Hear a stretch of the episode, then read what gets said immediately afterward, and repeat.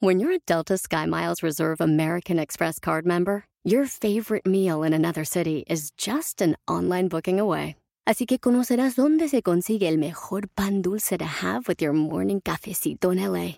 Where's the best pupusería in the Bay? Y dónde encontrar la salsa verde más rica en San Antonio. Because you're the travel foodie. The Delta Sky Miles Reserve American Express card. If you travel, you know. Learn more at go.amex slash you know reserve. Addiction plays hardball. He would hit me with these verbal attacks. I just said to him, I love you so much. You're such an amazing person. I can't take this ride anymore.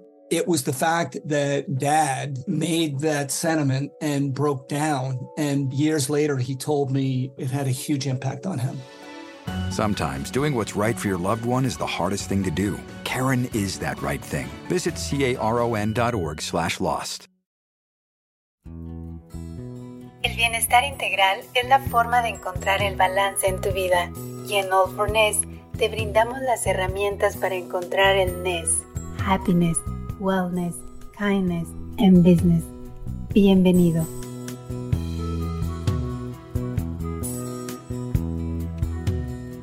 Muchísimas gracias a toda la gente que nos está acompañando en una semana más. Bienvenidos a All for Ness en privado, estas charlas donde platicamos con gente del mundo del entretenimiento, de la música, del deporte. Y el día de hoy es una persona muy especial porque es un ingeniero, pero no es cualquier ingeniero.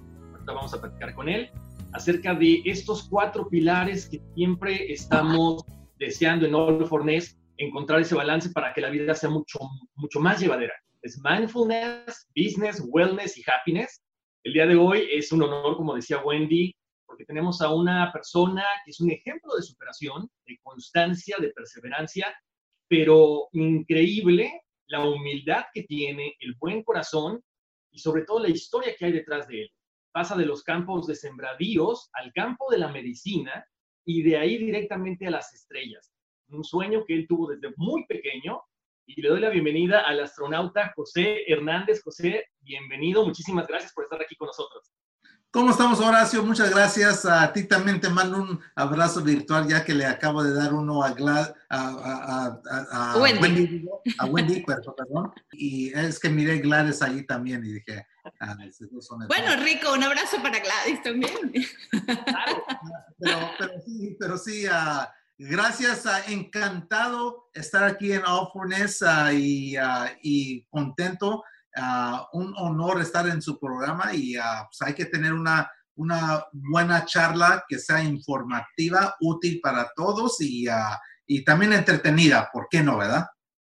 Exactamente. Fíjate, José, que estábamos platicando ahorita, eh, tuve la oportunidad de, ya había leído tu libro, obviamente estuve repasando otra vez, eh, viendo algunas fotos, viendo algunas cosas. Este libro es verdaderamente increíble porque nos habla de lo que platicaba ahorita, ¿no? O sea, tú siendo un niño en los campos de Pisca con tus papás, con tus hermanos, de pronto surge este sueño de decir, yo quiero ser astronauta, compártele un poquito a la gente esto. Así es, así es, Horacio. El, el sueño nació cuando tenía yo 10 años. Uh, si te puedes imaginar a un niño de 10 años deteniendo la antena de oreja de conejo de arriba de una televisor tipo consola, uh, blanca y negra, esas las viejitas de bulbo que duran cinco minutos en encenderse. Ahí estoy deteniendo yo la antena para mejorar la señal y, uh, y, y, y viendo las imágenes de la última misión de la época de Apolo, Apolo 17. Y luego soltaba la antena, salía afuera y miraba la luna casi llena, entraba miraba al astronauta Gene Cernan, todavía recuerdo su nombre, caminando en la superficie de la luna, escuchaba y veía el reportero, Walter Cronkite, todavía recuerdo su nombre, uh, narrando la caminata en la luna. Y no, de allí, allí me, me enganché y dije, de aquí soy yo. Y así fue como nació el sueño. Y en ese tiempo, pues era yo un niño campesino, un niño campesino cual mis papás sábados y domingos íbamos al campo a las cosechas del pepino, jitomate, cebolla, cereza, durazno, uva, lo que había aquí en el Valle de San Joaquín, en, California, lo piscábamos. Se llegaba el, verano y trabajábamos siete días a la semana en el campo. Pero eso sí, cuando había escuela, a la escuela era la prioridad. Pero así fue como nació el sueño, Horacio. Exactamente, José, porque fíjate, eso es lo interesante. De repente ahorita, con, con esta nueva forma de educar, donde a los niños, a todos se les tiene que, que, dar un premio porque no queremos niños traumados y demás, cambia mucho la forma en la que tú creciste. Porque como tú mencionas, tú ibas de lunes a viernes a la escuela, sábados y domingos trabajabas y aparte, parte de ese dinero que tú ganabas lo tenías que dar porque era una familia muy unida y bueno, también de escasos recursos. Exactamente, sí, pues éramos una familia típica migrante que, que, que, teníamos nuestros retos uh, socioeconómicos, ¿no? Como cualquier otra familia migrante. Y nosotros pasábamos nueve meses en California y tres meses en, uh, de donde eran mis papás, que es uh, La Piedad, Michoacán.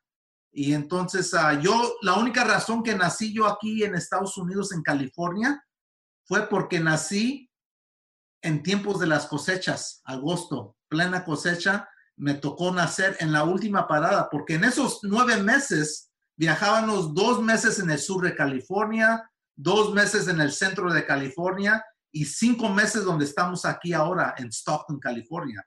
Y luego nos regresábamos a, a Michoacán por tres meses y se repetía. Ya era otro año escolar, pero se repetía uh, ese círculo vicioso que yo le decía porque parecía que nunca íbamos a salir de eso. Pero sabes que algo que me gusta también, José, y que quiero que compartamos con la gente, porque de repente los migrantes siguen llegando a este país y, y tú, eh, a pesar de que naciste aquí, te, te, sentías un poco incómodo, una, por la que era la apariencia, obviamente por ser morenito, porque venías de una, una familia humilde, pero también aprendiste ya el inglés a una edad, pues más o menos ya grande, ¿no? A los 12 años es sí. cuando ya te sientes a gusto con el idioma. Así es, yo no dominé el inglés a pesar de haber nacido aquí hasta los 12 años. ¿Y por qué? Porque pues, en la casa hablábamos puro español. Mis papás uh, hablaban español y ni era español bueno, ¿verdad? Porque era español de rancho, que yo digo. Ellos, uh, ellos nomás tienen una educación de tercer grado, los dos de primaria, así que el español no lo aprendí muy bien. Y luego, pues uh, era una cosa que causó un poco de confusión de mi parte porque yo recuerdo que ya cuando estaba llegando a la edad adolescente, 12, 13 años, pues íbamos a Michoacán y allá estábamos con los primos y nos hacían la burla porque hablábamos el español mucho. O sea, éramos, éramos muy americanos para ser mexicanos. Luego regresaba, regresamos a California y acá nuestros amiguitos en la escuela nos hacían la burla porque hablábamos el inglés mucho. Éramos muy mexicanos para ser americanos. Entonces dije, oye, pues por fin, ¿qué soy? ¿Verdad?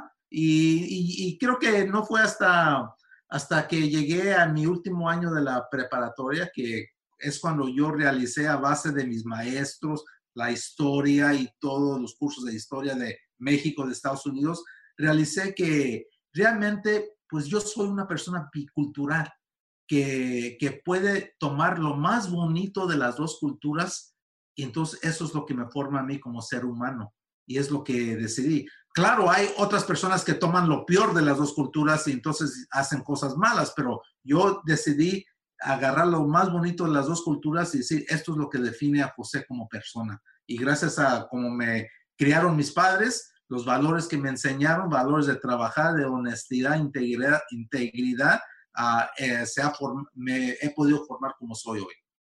Claro, pero fíjate, lo, lo, que dices es muy cierto, ¿no? Creo que depende de, la, de, de, los valores que nos inculcan y también de la forma en que nosotros nos vamos desarrollando como personas. Porque tú agarraste esa parte buena de las dos culturas sin importar que estuvieras rodeado de gente, pues que eran eh, chicanos o cholos o malandrines. O sea, siempre supiste cuál era tu objetivo, ser una persona buena en la vida y, y, y ve dónde has llegado, ¿no? Y vemos la historia de las otras personas en este caso, no supieron aprovechar esta oportunidad. Esto lo comento porque viene en tu libro. Sí, sí, sí, sí viene en mi libro y um, hay cierto nivel de asimilación que, uh, que uno tiene que hacer, ¿verdad? En, en, el aspecto cuando uno crece en un ambiente como es así, ¿verdad? Por ejemplo, yo crecí en un ambiente donde había lowriders, ah, había cholos, había mucha droga y todo eso. Y, ah, y pues yo, yo, no, yo no entraba a los, ah, a los malos hábitos, ¿verdad? Pero sí me encontraba con un 64 Chevy Impala medio bajito para, para no despistear, ¿verdad? Para decir, bueno, soy de aquí, aquí soy y, y, y entonces así no te molestan tanto, ¿verdad? porque si llegas con otro carro que, que, no, que no sea de esos tipos, pues como que te van a molestar, ¿verdad? Van a decir, oye, tú no te crees que eres uno de nosotros y te molestan más. Y así te dejaban en paz. Exacto, eh, eh, tienes mucha razón.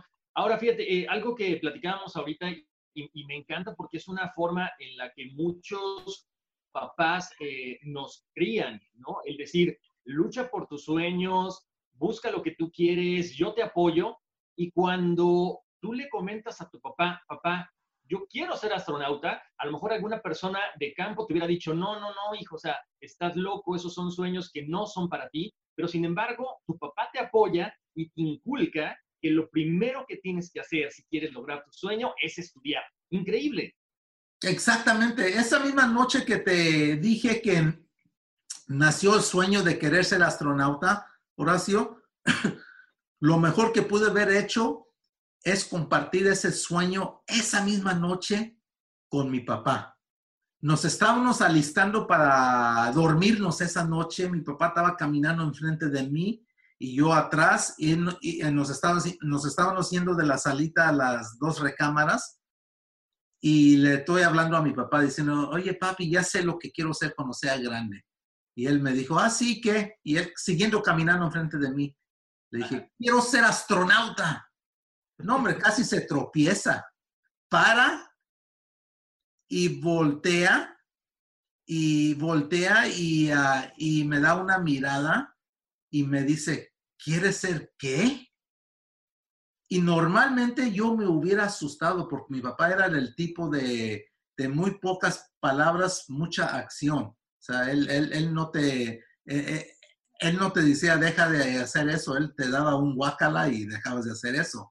Entonces, y entonces, y entonces cuando me dijo eso, pues yo creo que él pensaba que me iba a asustar, pero yo estaba tan entusiasmado de ver las imágenes que ni tiempo me dio para darme miedo, que le dije hasta con actitud, le dije, quiero ser astronauta. Y se me queda viendo y apunta hacia la cocina y dice, vamos a la cocina. Y dije, híjole, ahora sí la regué. Ah, ahora sí me dio, me, dio susto porque miedo, me dio miedo porque en la cocina, en la cocina solo pasan tres cosas y dos ya habían pasado. Lo primero que hace es mi mamá nos sienta allí después de la escuela a hacer la tarea mientras nos da un taquito de comer, sopita o lo que sea. Lo segundo, a insistencia de mi mamá, nos sentamos a cenar como familia. Lo tercero, pues ahí es donde aplican la justicia. Y entonces, y entonces es cuando yo dije, bueno, uh, deja entrar y uh, ojalá no me vaya mal. Y no, mi papá se sentó a un lado de mí muy curioso y uh, curiosamente me dijo, a ver, a ver, ¿cómo es esto de que quieres ser astronauta? Entonces empiezo a repetir todo lo que dijo el reportero Walter Cronkite, que la luna está un cuarto de millón de millas de lejos y que era increíble que podíamos llevar los humanos a la superficie de la luna y regresarlos sanos y salvos. Y entonces, ah, cuando él escuchó todo eso, pues me dice, yo creo que sí puedes lograrlo. En forma inmediata, valida mi sueño y le da vida, lo alimenta porque me hace creer que sí es posible. Me dice, yo creo que sí puedes hacerlo. Y después de eso, la segunda cosa importante que hizo es me dio un consejo con cinco pasos, una receta que yo le digo de cinco elementos, ingredientes.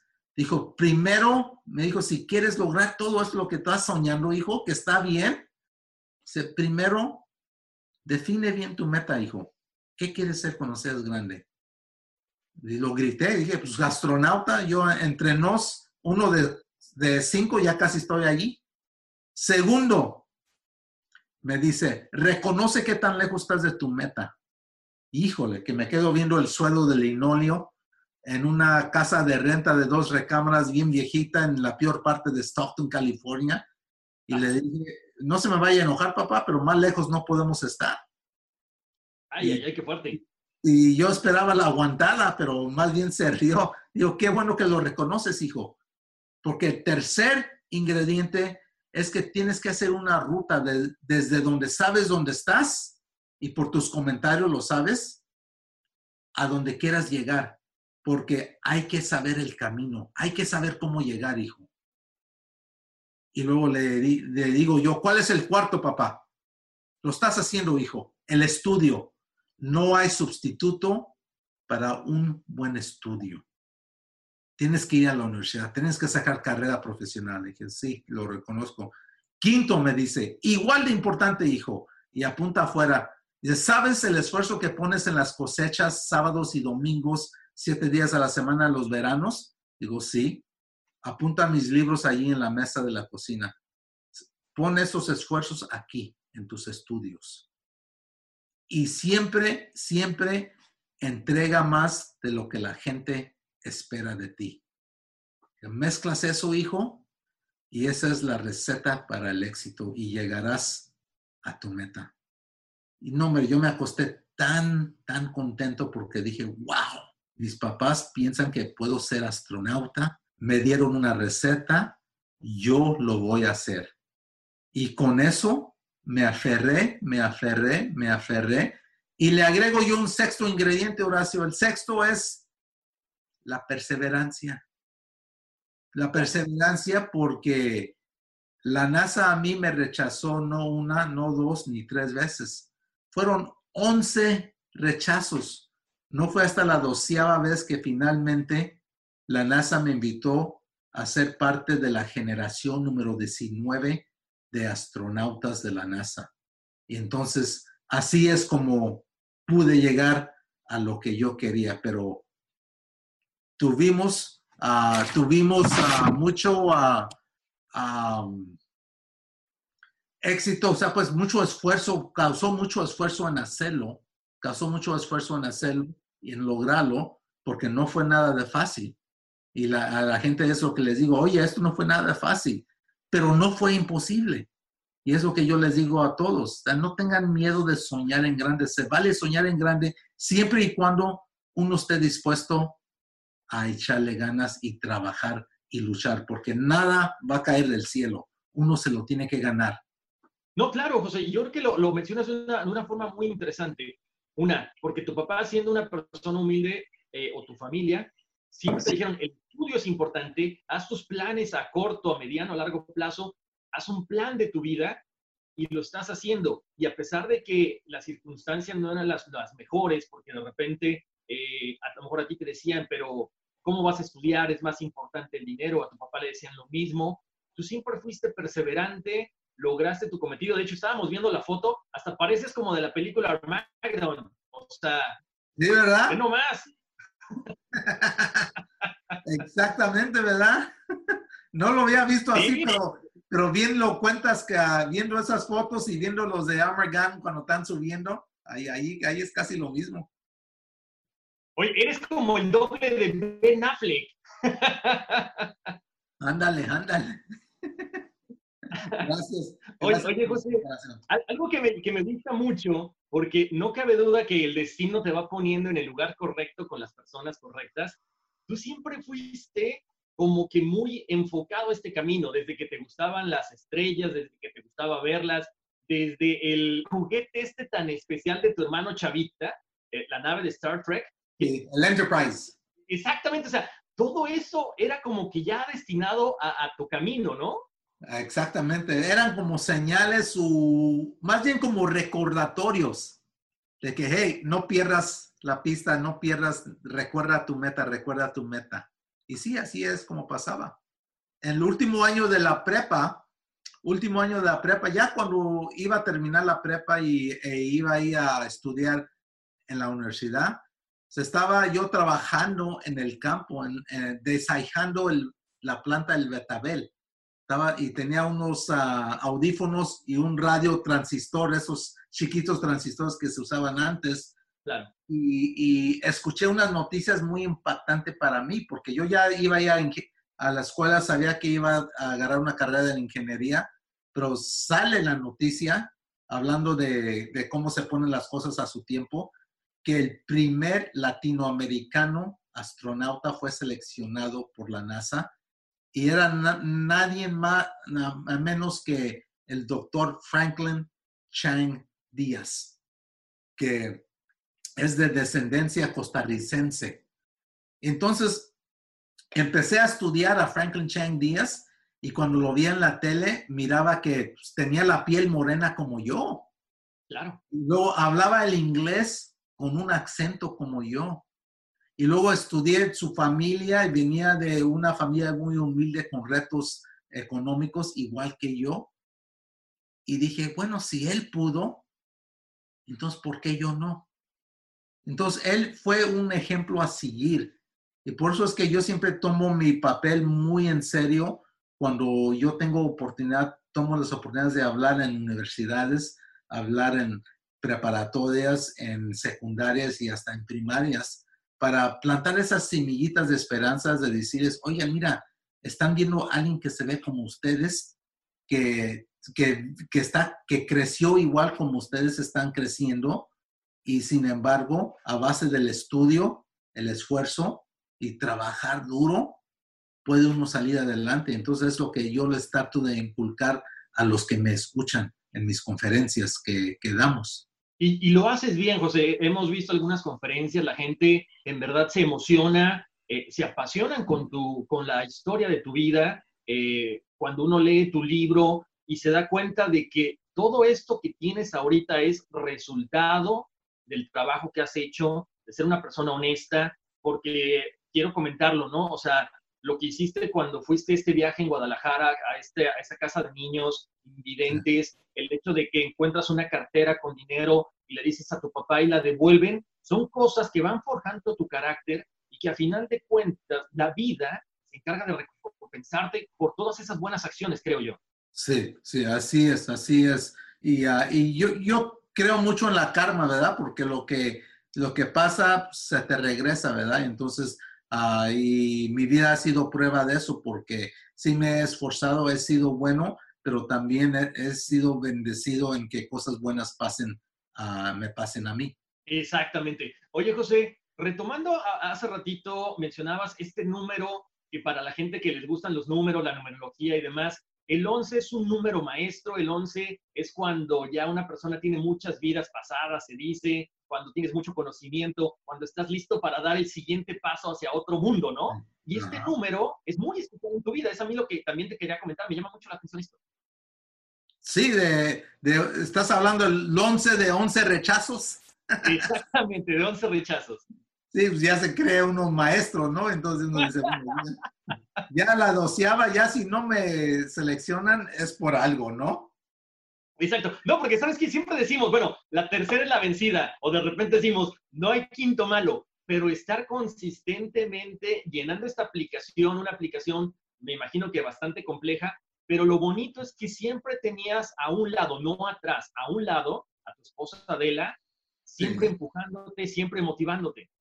Así es, así es. Sin la familia, eso es lo importante de la familia, que si, um, que si uno no tiene el apoyo de la familia, eso puede definir uh, cómo, cómo puede salir las cosas, ¿verdad? Y entonces yo creo que es muy importante uh, tener el apoyo de la familia para que, para que uno lo, uh, se sienta a gusto y se siente apoyado y le echa uno como que se inspira uno más sabiendo que hay gente detrás de ti diciendo, oye, tú puedes echándote porras, ¿no? Siempre es importante ese apoyo. Aparte, es muy curioso la forma en que ustedes se conocen, la forma en que empiezan esta relación. Pero dime una cosa, yo sé que así como ella te apoyó en tu sueño, tú la apoyaste en el sueño de tener un restaurante, Luna Tierra. ¿Qué pasa con este restaurante? ¿Piensas abrir otro después?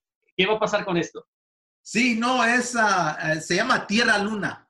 Era Tierra. Ah, bueno, me equivoqué ahí. Era, era, era Tierra Luna Grill. La abrimos, uh, la abrimos como a unas dos cuadras de las instalaciones de la NASA. Entonces fue, fue todo un hit porque todos, todos mis compañeros de la NASA pues iban allí a comer y todo, ¿verdad? Entonces era algo, algo muy, muy bonito. Ah, y ya cuando dejé de estar en la NASA, pues nos vinimos a California porque quería que mis hijos convivieran con los abuelos. Ah, ya teníamos 12 años allá y dije, y los niños se fueron bien chicos y ya estaban adolescentes. Dije, no quiero que convivan con los abuelos. Nos movimos. A hacer eso, vendimos el restaurante, le cambiaron nombre y le cambiaron todo. Entonces ya, este, ah, ya no lo tenemos. Pero es que tener un restaurante, yo lo viví, mi esposa lo vivió y estás, estás allí a 24/7 en el, en el restaurante y es mucha friega, como los que nos están escuchando que tengan restaurante o trabajen en restaurante, ellos saben que los dueños son los que se friegan más. Y es lo que nos estaba pasando a nosotros y, y gracias a Dios, Adelita no dijo nada de querer poner otro restaurante acá en California y mucho mejor porque mejor en la casa, ¿verdad? Ella que descanse y yo trabaje. Lo que sí hice es que le, le, di un dólar, un día le di un dólar y me dijo, ¿y esto, ¿y esto por qué es? Estoy comprando los derechos de tu nombre porque voy a iniciar mi empresa de consultoría que se llama Tierra Luna Engineering. Y a base, a base de ese dólar, pues ya el nombre ya pasó a ser mío y, y, es, y es, cuando se nació la empresa Tierra Luna Engineering, que la están viendo allí. Y, uh, no, pues ella contenta porque ya no iba a tener su restaurante. No paras, o sea, eres ingeniero, eres astronauta, estuviste en la parte de la medicina también, pero tienes esta parte del business, o sea, te dedicas a hacer eh, consultorías, tienes por ahí también tu tienda virtual, eh, eh, tienes tus libros en inglés, en español, y háblame de ese, de ese peculiar USB que tiene tu, tu imagen. Ah, sí, si se van a la página de mi, uh, de mi empresa Tierra Luna Engineering, todo junto, hay una tienda allí, un store, y van a ver que hay cuatro distintos libros que se pueden ordenar. Si los, los pueden ordenar por Amazon también, ¿verdad? Pero si los ordenan con nosotros, pues nosotros los tenemos allí y yo se los firmo y se los dedico como gusten ustedes. Si me dicen, hay un espacio allí donde dicen, uh, donde pueden decir, oye, dedícaselo a mi hija Sandra y, y, ponle esto, o hazle una dedicatoria. Entonces yo se los hago y ya se los mandamos al domicilio que nos dicen. Pero otra parte que también tenemos es un USB, que es una USB memoria. Yo le digo que es un mini me, un, un, un, uno de, yo mismo en, uh, en, en, en, pequeño, ¿verdad? Porque es un USB, se quita la cabeza y es la memoria que se pone en la computadora y, uh, y, entonces es muy, muy atractivo porque es un monito que se puede parar, un astronauta vestido de naranjado, ahí como vieron la foto que estamos saliendo, allí estoy yo con el casco y todo y ahí está muy curioso esa memoria. Si, si van y lo buscan allí, lo van a ver. Perfecto, vamos a poner el nombre de la empresa, por supuesto, para que la gente vaya a visitarlo. Y qué interesante que te diversifiques en todo lo que tiene que ver los negocios, ¿no? Tienes esta parte, eh, Tierra Luna Engineering, aparte colaboras mucho dando conferencias, pero también apoyando a las universidades, has ayudado a lanzar algunos eh, satélites también, por supuesto.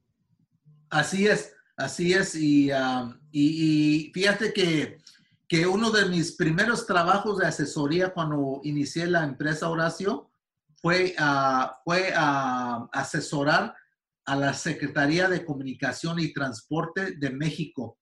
Ellos acababan de firmar un contrato de comprar tres satélites de comunicación de la empresa acá en Estados Unidos, Boeing Corporation, allí en Los Ángeles.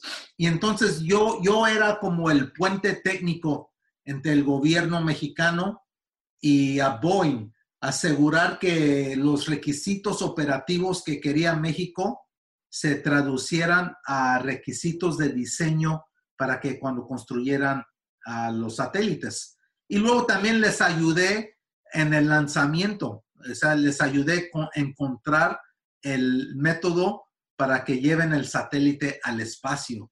Eh, lanzamos uno con un cohete europeo en el sur de, en el América en, en, la French Guyana, la Guyana francesa, lanzamos el segundo con un cohete ruso, un cohete Proton en, en, en, Kazajstán y luego lanzamos el tercero con un cohete americano, un Atlas 5 en la Florida. Entonces, uh, eh, sí, sí, uh, trabajamos en esas partes.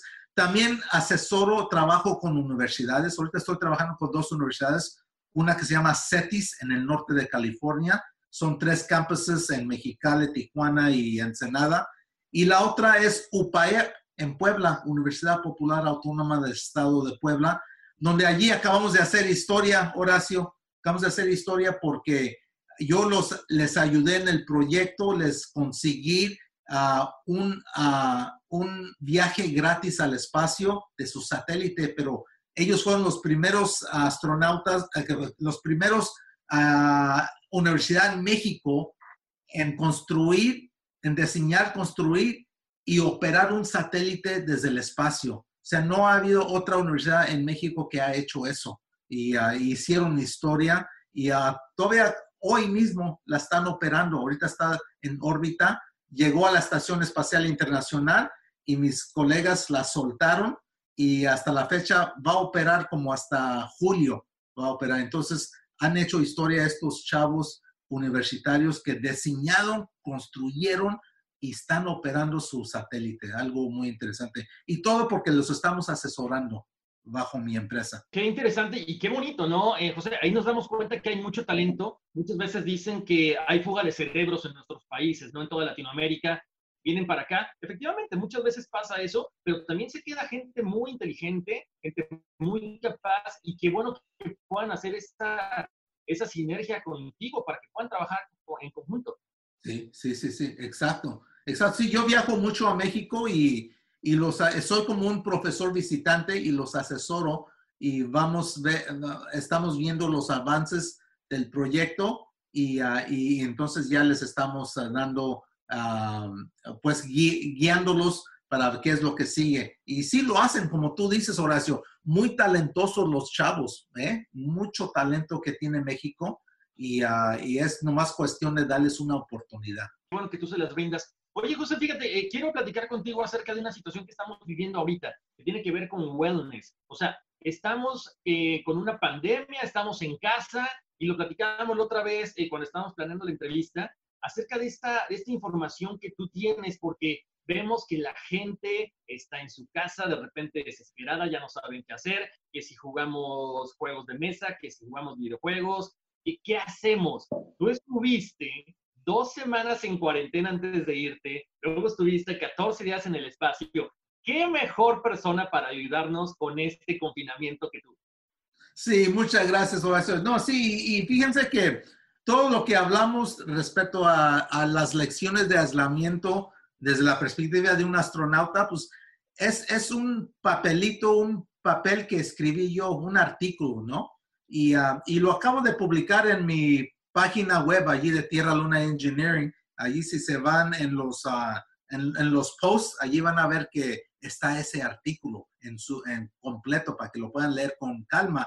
Pero yo creo que una de las cosas que, que, que, veo yo que es importante es que hay que tener una actitud positiva en, uh, durante esta pandemia, ¿verdad? Hay que siempre ver veo que estás tomando tu, tu vaso de agua, hay que, hay que ver ese vaso de agua medio lleno, no medio vacío, ¿verdad? Y, y, eh, en cierta forma, pues eso a mí me ocurrió, yo lo, lo llegué a realizar en mi misión cuando estaba entrenando. Yo recuerdo, yo recuerdo que, que estábamos entrenando al principio y no se definía muy bien nuestra misión. Entonces nos hacían entrenar aquí para esto. Y luego nos decían, ah, olviden esto porque ahora vamos a hacer esto. Y entrenábamos. Olviden esto porque ahora vamos a hacer esto. Y era al principio, que es lo normal. Y yo, yo levanté una leve uh, protesta a mi, a mi comandante, a, nadie más, nomás con él. Le dije, oye, pues esto, ¿qué onda que, que, que, que no tiene su historia correcta? ¿Cuándo vamos a saber qué vamos a hacer en realidad? Y él se me queda viendo y me dice, oye, calmado, calmado. Si tú eres uno de 500 personas de 7 mil millones, de 7 billones es uno de 500 que vas a tener el privilegio de ver el mundo de una perspectiva muy única. Wow. O sea, calmadito. Y yo dije, oh, pues, tiene razón, tiene razón el jefe, le dije, el comandante. Y aquí, ah, ¿cómo se traslada esto a la pandemia? Se traslada muy bien, muy fácil en el aspecto de que yo tengo cinco hijos, tres están fuera en universidad y, y entonces la mayoría, dos de ellos, regresaron a casa y están, están aquí, están aquí en casa creando bonitas memorias, porque típicamente ellos no estarían aquí con nosotros en estos tiempos.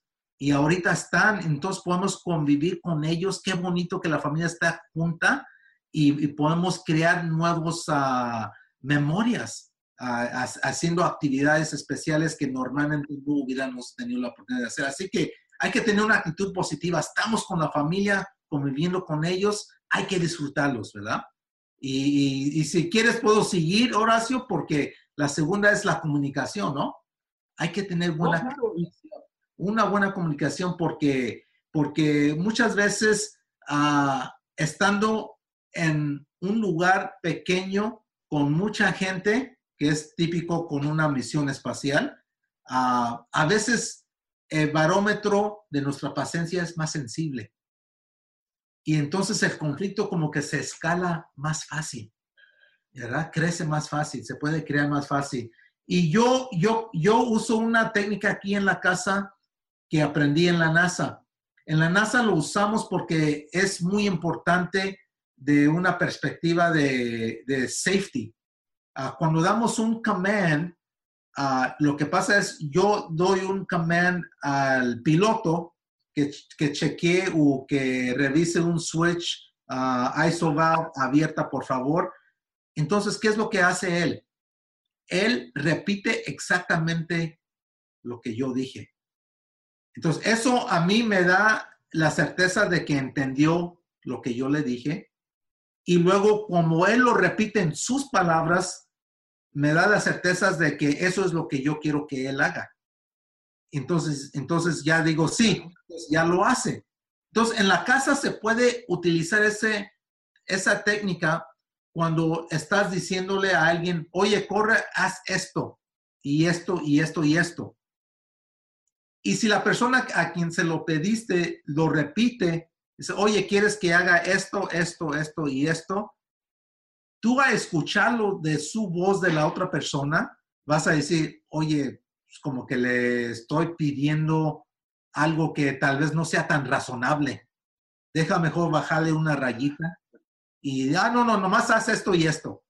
Y entonces como que el conflicto ya se evita al escuchar lo que tú estás pidiendo. Entonces, por eso digo que la comunicación, la repetición ah, es muy importante en estos tiempos de que estamos confinados en lugares muy pequeños. Qué bueno que lo comentas porque, digo, nos gusta estar con la familia, pero no estamos acostumbrados a estar 24/7 y es cuando empiezan los conflictos. Exacto, exacto, exacto.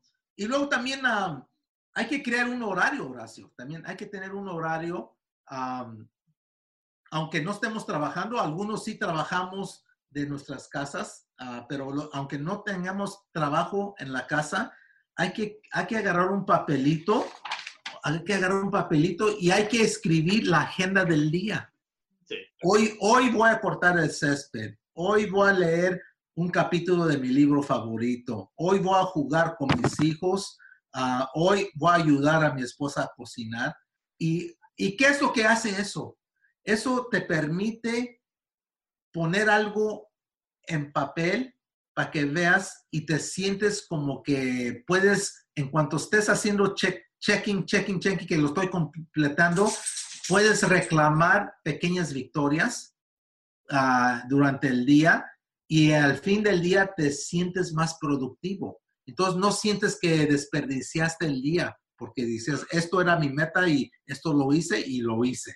Entonces yo creo que e, e, eso es, eso es otra cosa también yo creo que la vanguardia con la familia es importante, pasar tiempo con la familia en diferentes formas. Ah, yo te estamos hablando un poco de eso antes, Horacio, ah, pero una, una, cosa es de que de que uno puede crear memorias que tal vez no hubiera tenido oportunidad de crearlas a, ante, antemano porque están en la universidad. Por ejemplo, mi hija, una de mis hijas, Vanessa, ah, si conocen la, si conocen ustedes la nueva app TikTok, ah, la pueden encontrar a, ella, es arroba Vanessa guion bajo ADE para Adelita, es ADE. Arroba Vanessa guion bajo ADE. Y entonces allí ella ya me agarró como, él, ella ya me agarró como su guest appearances cada rato. Hago yo cosas, hago yo cosas muy tontas con ella y yo soy el que, la gente está riendo eh, de mí, no de ella, ¿verdad? Entonces, eh, entonces eh, ha causado una sensación, hasta hemos salido en las noticias, fíjate, Horacio. Mira. ¿Listan? Ponen uno, uno de los TikToks allí donde estoy bailando locamente o algo así. Es, puede ser ridículo, pero, pero qué bonito porque son, son recuerdos que no hubiera tenido oportunidad de crearlos con mi hija si no hubiera llegado esta pandemia, porque ella hubiera estado allá en Los Ángeles en estos tiempos, ¿verdad? Y quizás no se hubiera hecho ya después. Otra hija le gusta mucho el ejercicio, los gimnasios están cerrados Ah, tenemos, tenemos un workbench allí donde podemos hacer ejercicio, pero ¿qué crees? Fuimos a las tiendas y online y las pesas todas vendidas, no había nada. Entonces, claro, es, increíble, sí es cierto, José. O sea, lo que era cuestiones de juegos de mesa, pero principalmente para hacer ejercicio, no hay nada. Pero bueno, no todo el mundo tiene un astronauta o un ingeniero en casa, ¿eh? Y entonces, ¿qué es lo que hice? Pues me voy a Home Depot y agarro seis sacos de cemento, empiezo a hacer las formas, hago discos, compro una barra de fierro, entonces ya tengo el bar para, para, hacer las pesas y luego hago dumbbells también. Ah, no, pues, entonces ya tenemos, por eso es que necesito que terminar de limpiar el gimnasio, el garage para que sea un gimnasio completo. Ahorita tenemos una esquinita, pero necesitamos limpiarlo. No, ¿Cómo, va, ¿Cómo, van los brazos? ¿Cómo va el bicep? Los guns también, ¿eh? Donde necesita más bien es el six-pack del estómago. Ahí, ahí necesito más trabajo, pero pues ahí, ahí, ahí vamos, poco a poco la llevamos, ¿verdad? Y, Sí, claro, ahí pasito a pasito, pasito a pasito como nos estás diciendo tú lo que hay que hacer en esta, en esta cuarentena. ¿Cuál es el siguiente paso, José? Cuéntame. El siguiente paso es fijar metas, Horacio. Fijar metas. Todos tenemos metas en la vida. Y si ustedes son como yo, yo tengo una lista donde aproximadamente la mitad tal vez estoy activo en ellas para llegar a esas metas. Y la segunda mitad, ni tiempo tengo para hacerlas. Entonces, ahorita que estamos en la en pandemia, tenemos el edicto de quedarnos en casa. Tal vez los que están acá arriba, las metas que están, no podemos trabajar en ellas. Ahorita es el buen tiempo para mover unas para acá y hacerlas. Por ejemplo, si quieres, siempre querías aprender cómo tocar la guitarra, pues online hay muchos cursos que puedes aprender y tienes tiempo. Siempre querías, tenías tiempo, que querías ah, leer tu libro favorito, ahora ese tiempo para leerlo. Como yo, yo, siempre quería ver los Ozarks, uh, miré el primer season y luego ya acaba de bajar la tercera y dije, me faltan dos. Y no, pues, hay que hacer un poquito de binge watching, ¿no? ¿Por qué no? Claro. Es, es como una, para mí es como una recompensa de trabajar duro. Ahora me voy a echar tres capítulos de Ozarks hasta que termine Y la que sigue va a ser uh, Lost in Space. Entonces, así, así, así estamos. Entonces, hay que, hay que fijar metas y, y, y hay que uh, cumplir con ellas, ¿verdad?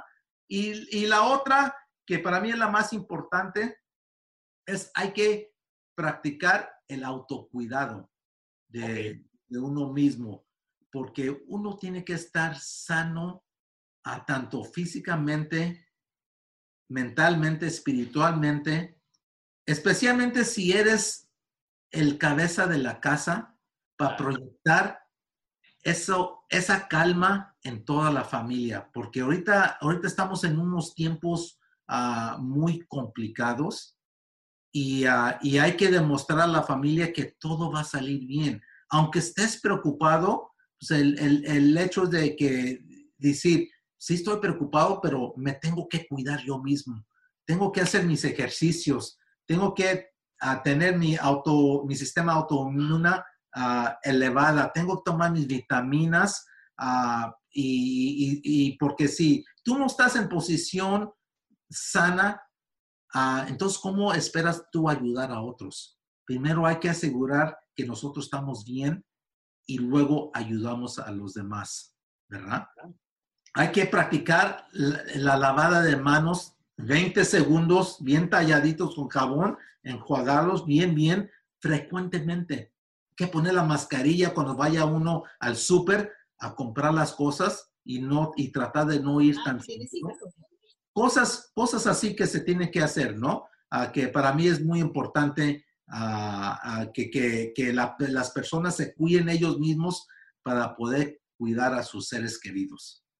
No claro que sí lo, lo mencionas muy bien José porque muchas veces queremos procurar a los demás pero cuando procuramos a los demás de repente descuidamos nuestra persona y es por donde tú dices, siendo la cabeza, tenemos que cuidarnos nosotros para poder proveer a los demás y poner el ejemplo también de tranquilidad, eh, de, de, de, de, concentración y ponernos a hacer las cosas como debe de ser, paso por paso. Y en este caso, ¿cuál sería el último punto de, esto, de, esta, esta recomendación? Bueno, yo, lo, lo, los pensamientos finales que, que, que, que tengo sobre eso, Horacio, es que yo sé que que los puntos que he dado no soluciona a todo a nuestras preocupaciones, ¿verdad?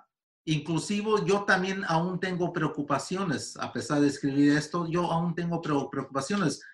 Les mencioné que tengo cinco hijos, pero nomás cuatro están con nosotros. El quinto está estudiando su doctorado en Purdue, en West, en West Lafayette, Indiana y él solamente le falta un año para terminar su doctorado y él no se quiso regresar porque él dijo, papá, yo creo que son más productivos estando cerca de la universidad, escribiendo y haciendo mis estudios y desarrollos. Entonces, él, a la preocupación de los padres, pero lo entiendo, está fuera de casa y se la está rifando él solito allá, ¿verdad? En su departamento solito, pero uh, progresando en sus estudios. Entonces, todos tenemos preocupaciones uh, y, y, y, el mundo no es perfecto, la situación no es perfecta, pero lo que yo sé es que cada día que pasa más es un día más cerca a que vamos a llegar a la normalidad. Uh, y entonces uh, hay, que, hay que tomar todo esto día a día y de pronto vamos a ver que vamos a regresar a la normalidad. Siempre y cuando... Tienes mucha razón. Sí, siempre y cuando tengan uh, la solución de una vacuna y cómo tratar uh, más efectivamente a los que se enferman y todo eso que están trabajando día y noche sobre eso, estoy seguro, y hay que tener fe en la, en la comunidad uh, médica de que sí van a, llegar a una solución. Por supuesto que sí, muy de acuerdo. Y fíjate, José, esto que comentas de estos pasos para tratar de aliviar la cuarentena, pues tiene mucho que ver con lo que nosotros buscamos a través de All for Ness, ¿no? Estas, este balance que es mindfulness, business, wellness, happiness, porque tenemos que estar en balance para poder sobrellevar esto. Lo dijiste ahorita, ya falta menos. ¿Cuánto? No sabemos, pero ya pero falta menos. menos. Exacto. El, el, la clave es que falta un día menos. Eh, es lo que te iba a decir, como, como, como es la, el pensamiento de la gente que consume drogas o que están en rehabilitación o los alcohólicos, un día a la vez. Vive un día tranquilo, al otro día vuelves otra vez y vuelves otra vez. Regresando a la parte del happiness, eh, quiero que hablemos acerca de este gran eh, logro, ¿no? El hecho de poder ser astronauta después de tantos años, eh, se presentaron situaciones difíciles, pero logras esto y de pronto ya estás listo para irte al espacio, cae mal tiempo, ¿Qué pasa por tu cabeza? ¿Qué pasa en ese momento? No, ya estábamos, ya estábamos en la nave. Ya estábamos listos para irnos y esto pasa como nueve minutos antes del despegue. Y lo cancelan porque hay, hay uh, relámpagos y lluvia. Entonces el tiempo está mal. Y uh, entonces pues lo cancelan y tienen que, tenemos que esperar dos días más.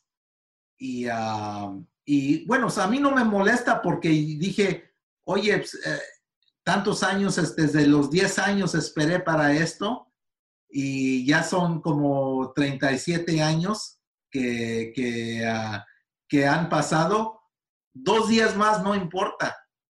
Eh, o sea, pues, para mí eh, no me importaba. Dices, yo los espero, dos días más no hay problema. Y qué bien que pasó eso, porque fíjate que ah, después de eso, encontraron que había una válvula del combustible que estaba fallando. Entonces em, íbamos a lanzarnos el lunes, pero por los tiempos climáticos lo, cambiaron a miércoles. Pero ya cuando estaban preparando miércoles, ah, encontraron la válvula que no la habían encontrado antes, la encontraron que estaba fallando. Entonces se canceló otra vez el miércoles hasta el viernes y cambiaron la válvula. Y yo digo, oye, yo creo que las cosas pasan porque pasan, porque ¿qué tal si el clima iba a estar bien ese lunes y aún no encontraban la válvula fallante y nos hubiera fallado? Hubiera sido un mal día para todos. Entonces, Oye, esto que comentas de la válvula, si, si, hubieran ustedes despegado a la hora de regresar, ¿hubiera tenido desenlace fatal entonces? No, si en el despegue es cuando hubiera fallado, Ah, no, hubiéramos llegado al espacio, se hubieran uh, tronado las turbinas sin combustible.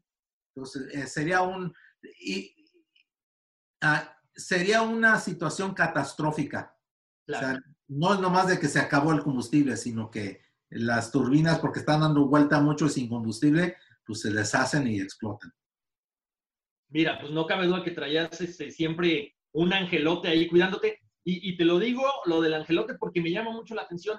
Normalmente la gente que, bueno, se dedica a esto, que son científicos, no son hombres de fe, pero tú siempre has profesado esa fe, eh, crees mucho en, la parte espiritual, tan es así que te llevas unos escapularios al espacio también. y, la, Virgen de Guadalupe. Y, hasta mi crucecita que tengo aquí, mira, esta me la llevé al espacio, sí, claro. Soy creyente porque pues, así, así nos enseñó nuestros padres y mucha gente le dice, oye, ¿qué, qué no es un conflicto eso? Claro.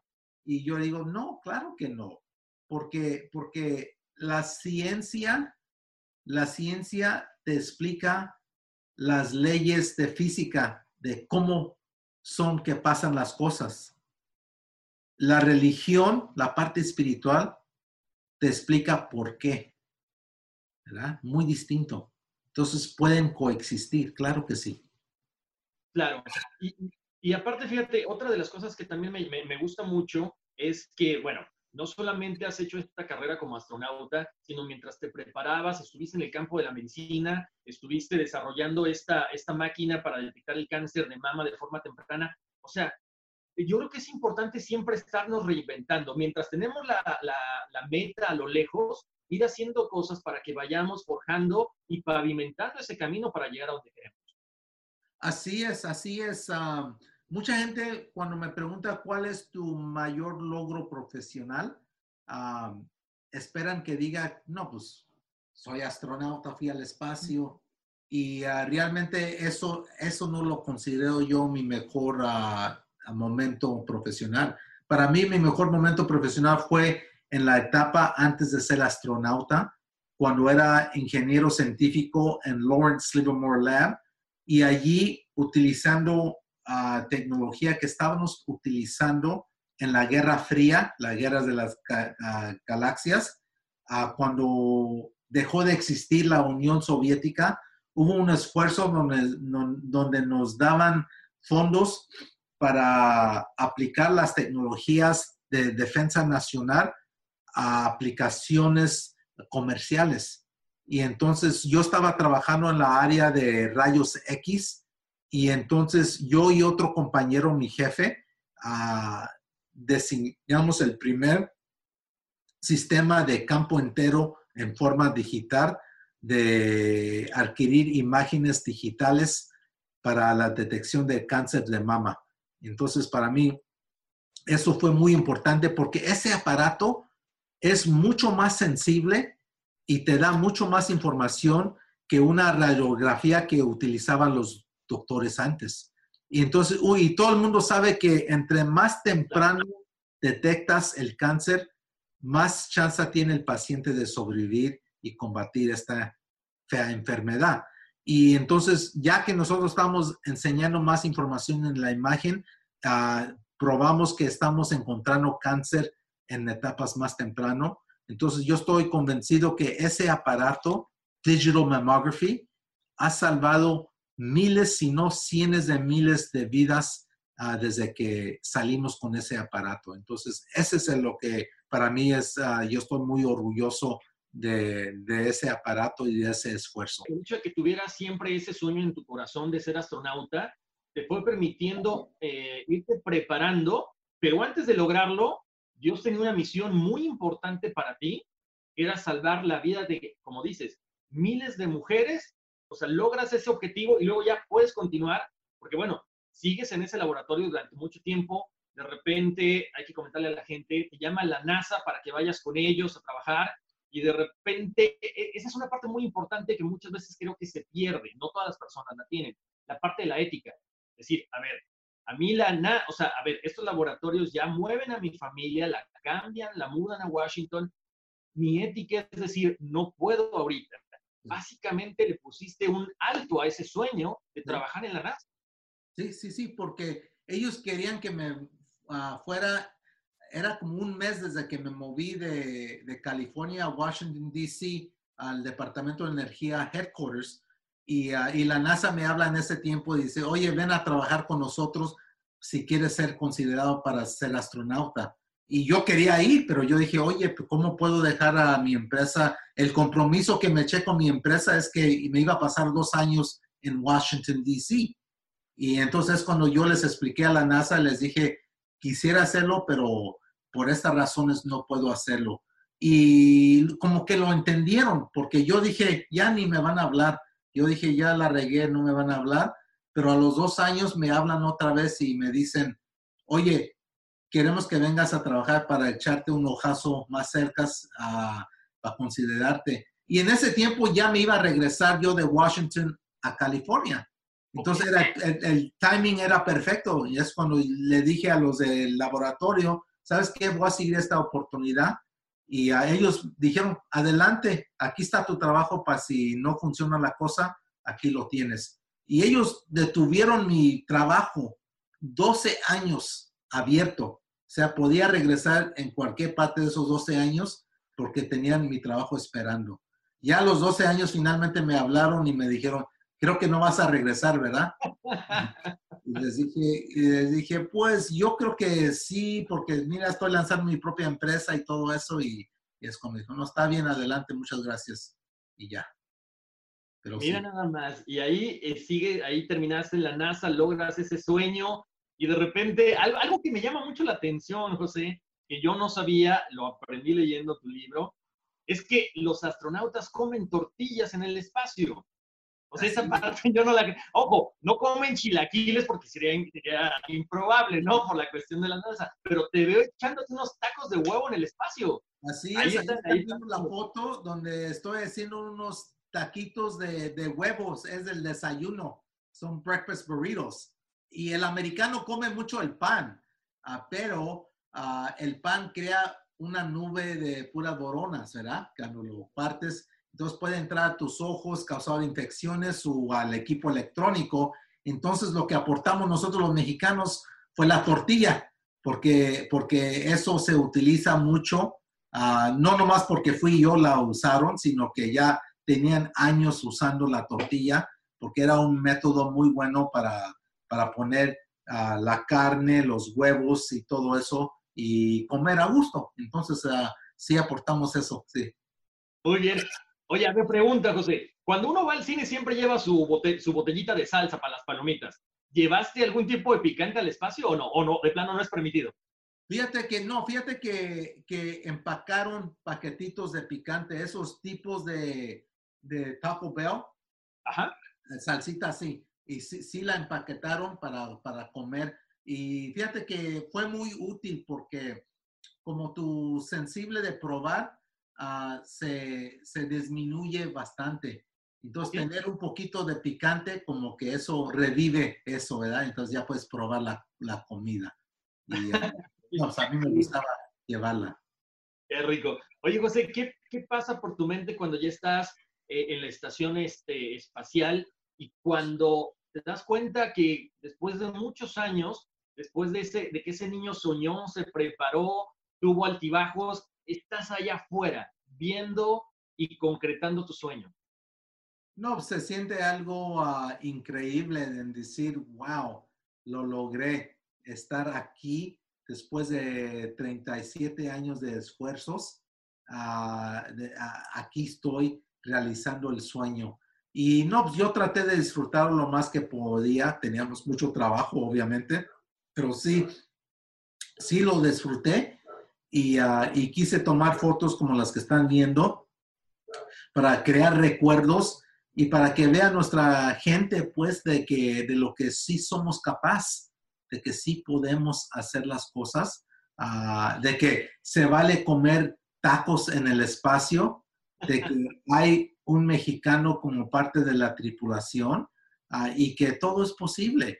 Ah, hacer un ejemplo a seguir y animar a los padres a decirles, mira, así le hizo mi papá para animarnos a nosotros y entonces que ellos lo hagan con sus hijos, decirle a los hijos, mira, así le hice yo cuando estaba yo de chico, con es, esto es lo que hice yo y así, así van haciéndolo ellos. Entonces sí, es, algo que para mí es muy importante ser un, un ejemplo a seguir. No, y lo has hecho porque lo digo y lo recalco, ese, e, esa sencillez, esa humildad que te caracteriza las veces que hemos podido platicar, José, eres la misma persona.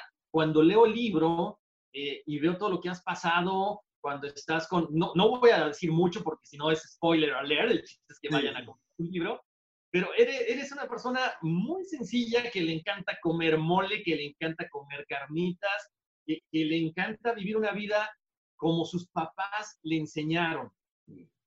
A disfrutar la vida, exactamente, y a y, no, no avergonzarse de, de, su herencia, ¿no? De que uno viene de sus raíces, de que uno es, ah, viene raíces mexicanas, de ser orgulloso de eso. Y uh, es lo que nos ha inculcado mis papás, es lo que yo trato de inculcar a mis cinco hijos también. Y en fin, así es como lo estamos haciendo y creo que más o menos vamos ahí, ahí bien respecto a eso. No, por supuesto que sí, José. Oye, José, cuando llegas al, espacio, ¿era como te lo imaginabas el ver las estrellas, el ver la inmensidad del universo, el ver el planeta Tierra? ¿Era así como te lo imaginabas? Pues sí, fíjate que sí, era más o menos lo que me, lo que me causó mucho ah, interés para mí es que cuando uno se ponía, apagaba uno las luces de las cabinas y se ponía a ver al espacio, pues algo muy distinto a como uno está en la Tierra, aquí ves a las, a las estrellas palpirar, ¿no? Y allá en el espacio no palpiran porque no, está, no hay atmósfera. Entonces están encendidas como LED lights, como luces de LED. Y, y, entonces si te quedas viendo, las quedas viendo como que empiezas a llegar a un sentido de percepción. ¿Cuál está más lejos que otras? Entonces ya tienes, estás agarrando una, una dimensión de 3D afigurándote, mira, aquella está más lejos que esta, está más cerca y así. Entonces, algo, algo espectacular, aunque están miles de años luz de lejos, como que estás viendo esa parte y no se ven más grandes que en la Tierra, pero se ven más claritas. Y, uh, y no, o sea, es algo increíble. Se, se, siente uno, se siente uno tan pequeño al ver nuestro mundo y luego ver en la otra ventana la ventana a nuestro universo. Algo increíble. Wow. Increíble.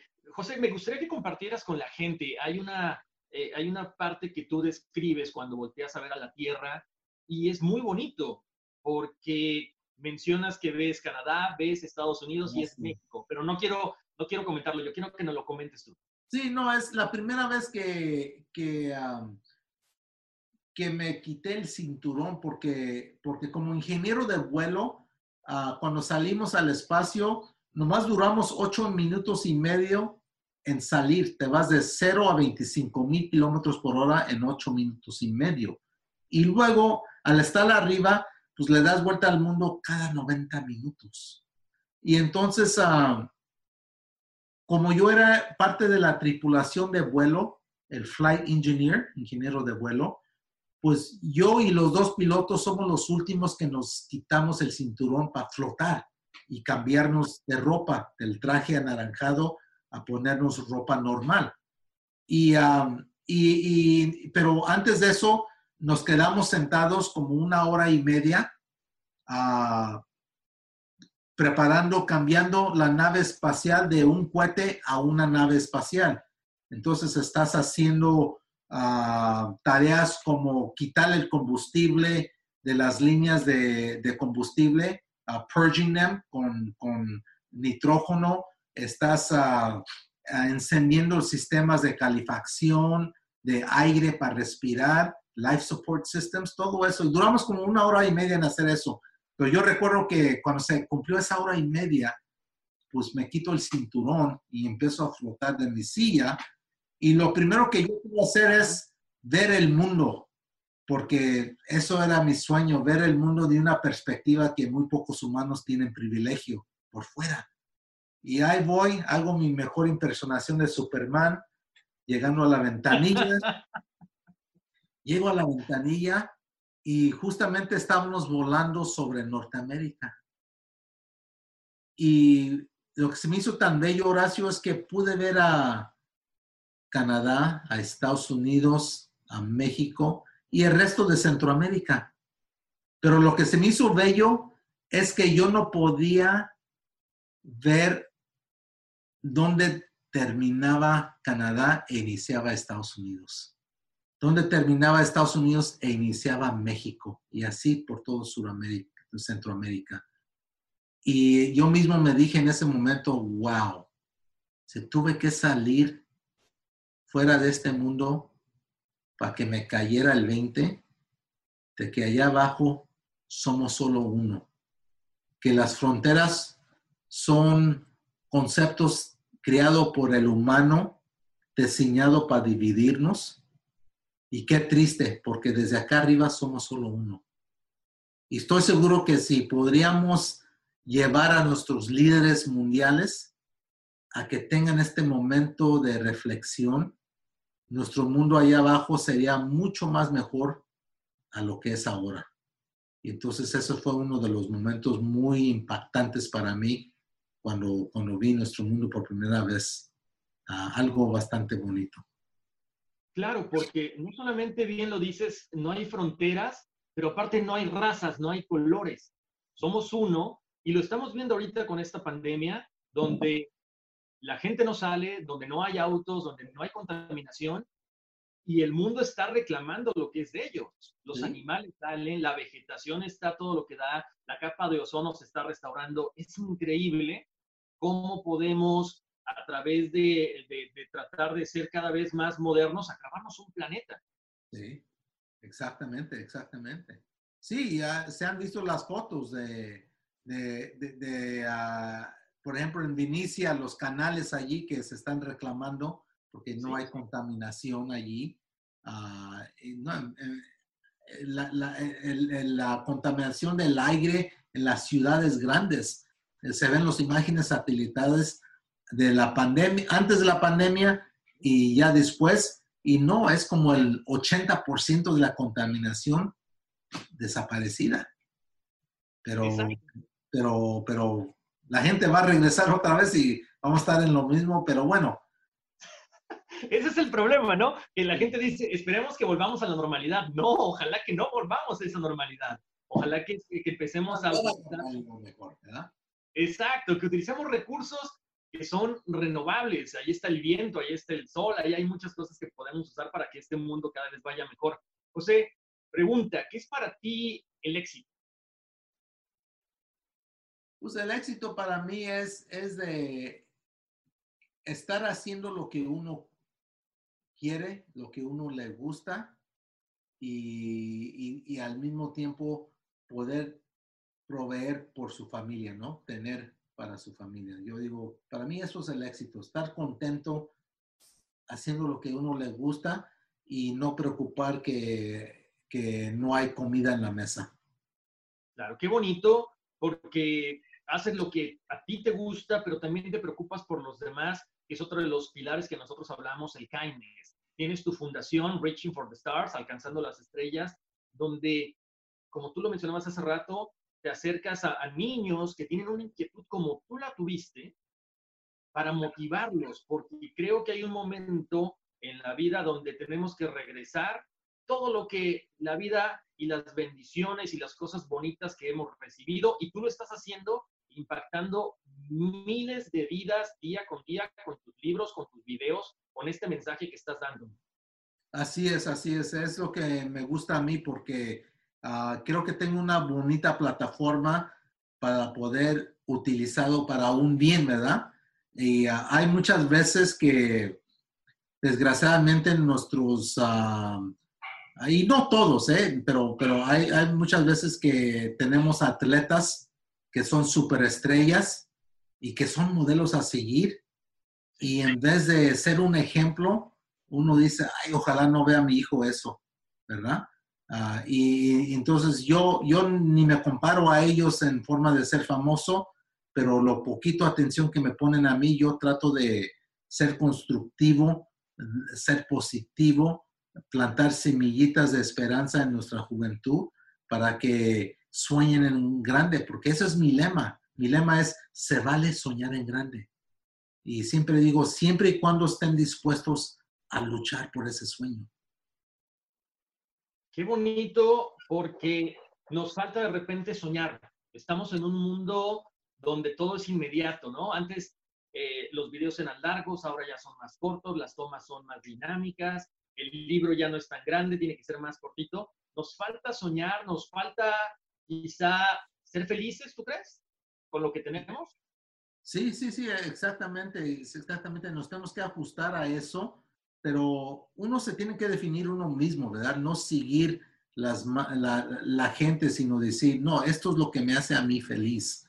Ah, no, a mí no me importa qué piensa la gente de mí, yo quiero hacer lo que me hace feliz a mí, porque en final la gente no está contigo 24 horas al día, siete días a la semana. Tú estás contigo, sí. Entonces hay que, hay que escuchar nuestro corazón y decir, no, esto es lo que quiero hacer yo, porque esto es lo que me, me, hace feliz. Y, quiero que le comentes a la gente, especialmente a, a estas familias, como retomábamos hace rato el tema, tú vives, cada vez que yo escucho algo, leo algo referente a Delita, te, va, te derrites, como decimos en México, se te cae la baba, estás enamorado de tu mujer. Claro qué, sí. Qué bonito, qué, ¿cómo le haces? ¿Cuál es la receta para estar siempre enamorado de tu esposa? No, eh, eh, ya tenemos, ya vamos para qué, para 20, este mayo, este mes, 30 de mayo, vamos a, cumplir 28 años de casados, porque nos casamos en 92, a 28 años de, casados y no, pues es que pues, es, es, es, es, el amor de mi vida, pues, es, mi esposa. Por alguna razón me casé con ella, me enamoré de ella y seguimos enamorados. Tenemos cinco bellos hijos ah, y, ah, y, entonces pues allí vamos, allí vamos a, vamos a crecer viejitos juntos y qué, qué bello, qué bonito eso. Y tenemos cinco hijos, yo siempre digo, por eso tuvimos cinco, para que nos cuiden, ¿verdad? ya si se niega uno, hay cuatro más y ahí vamos. Ahí le caen al otro. No, pero yo creo que eso es bien importante, José, porque ha estado en las buenas y ha estado no en las malas, pero cuando tú querías claudicar, cuando de repente decías, ya, o sea, ya mandé muchas veces una solicitud a la NASA, no, y ella te decía, no, espérate, no eres tú. O sea, te jalaba la oreja para que regresaras a ese camino que tú sabías y que ella sabía que algún día se iba a lograr.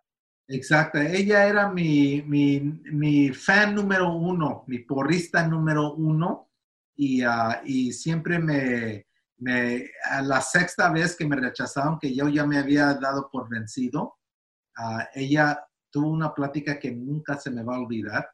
Me dijo, oye, no te des por vencido porque te conozco. Y le dije, a ver, ¿cómo me conoces?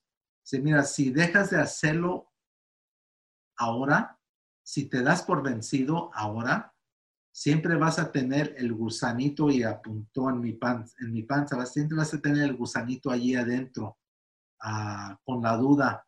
Y me dijo en inglés, what if, ¿qué hubiera pasado si hubiera ah, aplicado séptima, octava o novena vez? Y si tú mismo te autoeliminas, nunca vas a saber eso y vas a tener esa curiosidad. Y me dijo, ¿y qué crees? Con esa curiosidad te va a amargar la vida, te vas a convertir en un hombre amargado a la vida.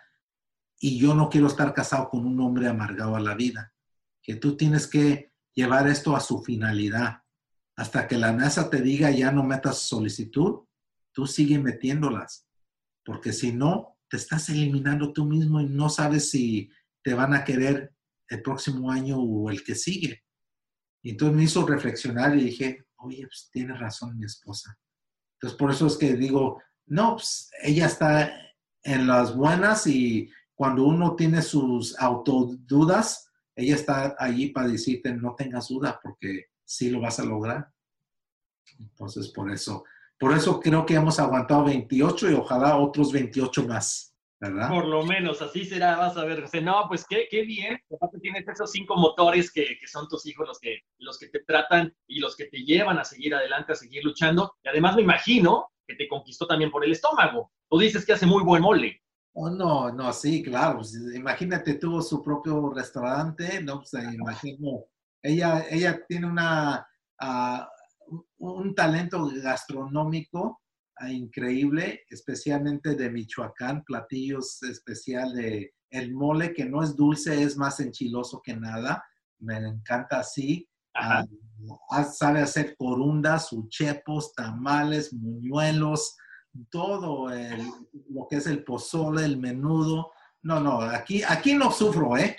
Aquí no sufro, no extraño, no extraño a México porque pues, aquí, aquí lo comemos, aunque hoy sí vamos a comer comida china, ¿verdad? Pero, pero no, ella, ella, tiene, ella, tiene un talento uh, muy, muy, uh, muy especial en lo que es la gastronomía.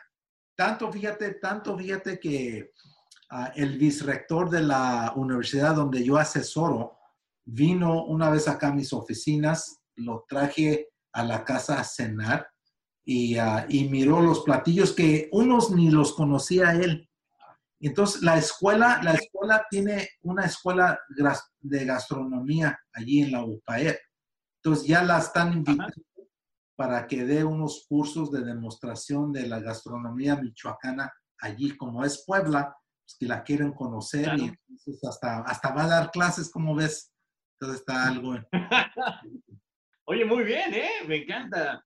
O sea, siguiendo, siguiendo ahí el, negocio, los pasos de, ser conferencista, de ser docente, que bueno, me da mucho gusto, José. Oye, José, pues eh, antes de, despedirnos, obviamente vamos a pasar una sesión de preguntas porque hay mucha gente que tiene preguntas para ti. Me gustaría que le repitiéramos a la gente la página de internet donde pueden directamente comprar tus libros eh, y firmados, ¿no? Con una pequeña dedicatoria para esa persona especial que quieren regalarle un libro de bueno, sí, Sí, sí, sí, vayan, vayan a, Tierra Luna Engineering.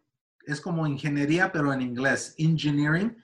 Ah, y si van allí, allí van a ver en eh, un botoncito que dice Store, la tienda. Si le pican allí a ese botoncito, los va a llevar inmediatamente donde les enseña la portada de los cuatro libros y la, memoria USB, donde es una figurita mía de astronauta, allí lo van a ver, y entonces allí, allí pueden ordenar uh, los libros y qué dedicatoria se les puede poner.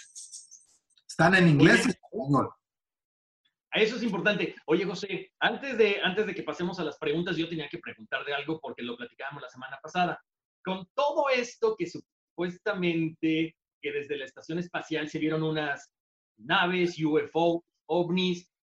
La gente pregunta, hay muchas luces allá afuera que de repente dicen, ya nos van a visitar. Tú, como hombre de ciencia, como hombre del espacio, como un astronauta, ¿qué opinas acerca de todo esto?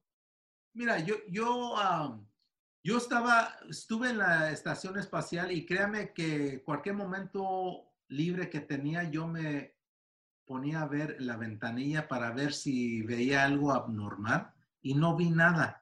Ah, no, no vi nada. Ahorita se pueden ver una constelación de como 30 satélites que mandó Elon Musk de SpaceX. E, esas son, esas son satélites de comunicación ah, que, que, se ven de vez en cuando. Es como una tirita. De, y uh, si quieren ver una foto de eso, vayan a mi Twitter, astro-josé, y allí tengo una foto. Uh, bájense unas fotos.